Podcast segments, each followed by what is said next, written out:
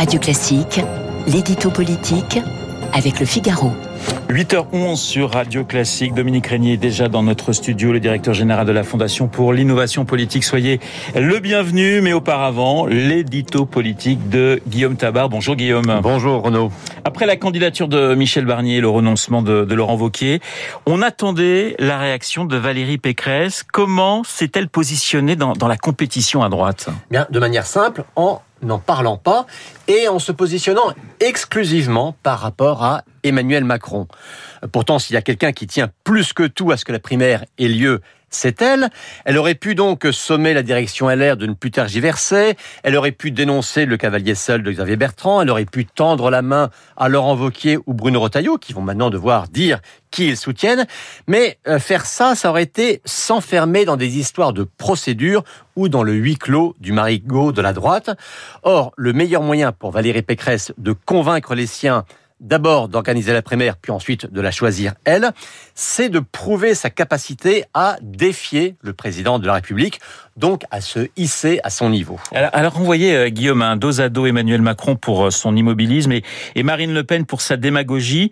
Ce sont deux adversaires équivalents pour elle? Non, hein, elle les a renvoyés dos à dos, mais elle ne leur a pas réservé le même traitement.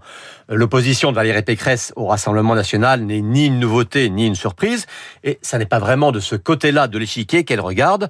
D'ailleurs, dans son discours, elle a expédié le cas Marine Le Pen en deux paragraphes.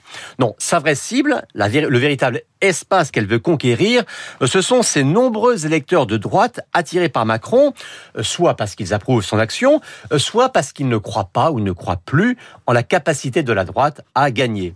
D'où cet angle d'attaque. Hein. Macron, c'est l'immobilisme. Regardez par exemple la réforme des retraites gâchée, a-t-elle dit, ou la réforme de l'État pas même entamée, et d'où aussi ce véritable procès en contrefaçon. Vous l'avez cru réformateur? On vous dit qu'il est de droite. Tout cela n'est qu'illusion.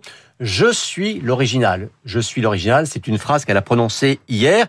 Et finalement, plus que le discours du chef d'État, c'est donc la faiblesse de ses actes qu'elle dénonce. Alors on entend parfois une petite musique, euh, Guillaume, hein, on entend dire que Valérie Pécresse pourrait eh bien, être première ministre d'Emmanuel Macron.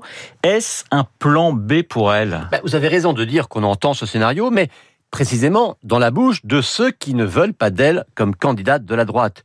Et donc son discours d'hier est aussi une manière de lever toute ambiguïté. Non, je ne veux pas travailler avec Macron, je veux le battre. Non, je ne prépare pas une nouvelle étape de la recomposition, je veux rendre ses chances à l'opposition. Et c'est vrai que dans cette bataille qui s'engage à droite, euh, le label de la crédibilité dans l'antimacronisme eh bien, sera un atout décisif. L'édito politique signé Guillaume Tabar.